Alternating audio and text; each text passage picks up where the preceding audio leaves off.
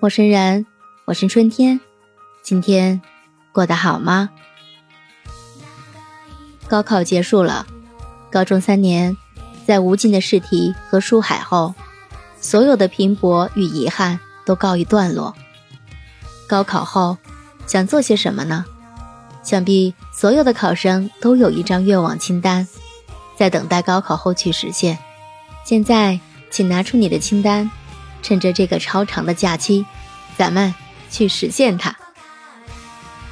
高中三年，有多少人的睡眠是充足的？特别是进入高三后，和桌子待在一起的时间都会超过自己的床。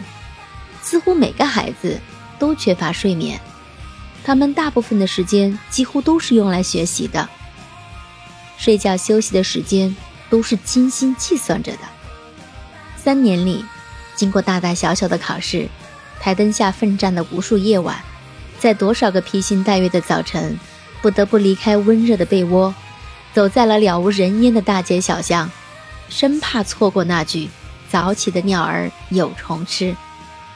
现在，高考终于结束了，不少学生的首要想法就是足不出户，昏睡三天三夜。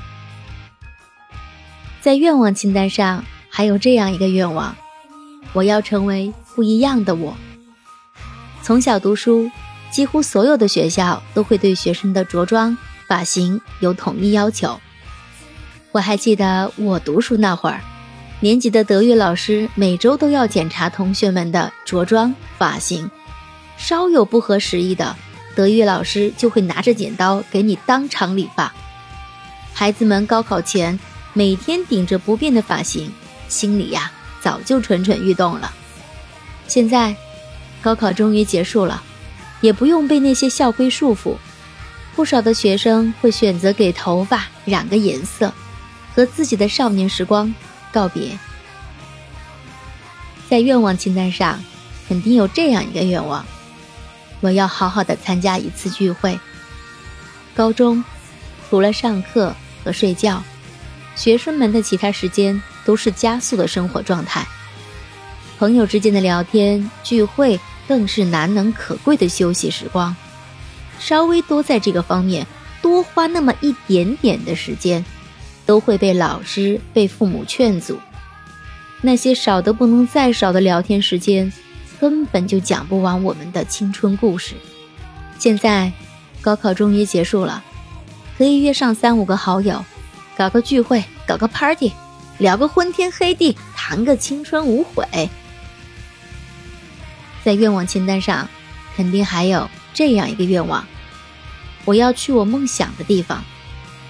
高中连轴转，连睡觉的时间都十分的紧张，更别说诗和远方了。远方只能偶尔在歌曲里听到，再怎么心之向往的地方，都只能在梦里到达。现在。高考终于结束了，毕业旅行自然就成了孩子们的梦想。读书十二载，备考三年，这个过程就像爬山，只有日出的那一刹那，一切苦难就都有了意义。你呢？你在高考结束时最想做的事情有哪些呢？是否已经付诸行动了？期待你私信告诉春天。如果你喜欢本期内容，请收藏本专辑，记得点赞、评论和转发，别忘了投上你的月票。我们下期再见，晚安，好梦。